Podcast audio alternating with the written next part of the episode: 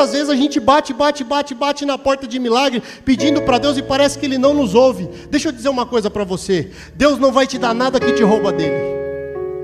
É um culto de vitória. E a tua maior vitória hoje é saber disso. Deus não vai te dar nada que te rouba dele. Ele vai te entregar tudo aquilo que contribui para o teu propósito. Mas se for para te tirar dos caminhos dele, ele não te dá.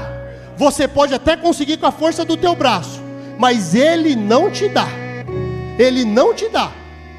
Ele não te dá nada que te rouba dele. Mas tudo aquilo que contribui para o teu chamado, coopera para o teu bem.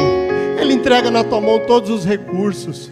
Não há falha no nosso Deus. Ele nunca perdeu batalha, ele jamais perderá. Se nós estamos hoje num culto de quinta-feira da vitória, é noite de vitória, é noite de vitória. E o Senhor me trouxe aqui para dizer: Ele está usando coisas incomuns incomuns para te abençoar, incomuns para te abençoar. Preste atenção nos detalhes. Talvez o teu telefone está tocando por alguém que você não está atendendo. Talvez você está recebendo uma mensagem de alguém que você não está entendendo. E você talvez está olhando e falando, mas é só para pedir, é só para pedir. Não é para pedir, é resposta. É resposta. Quando Elias ele estava, ele levou comida na boca do corvo.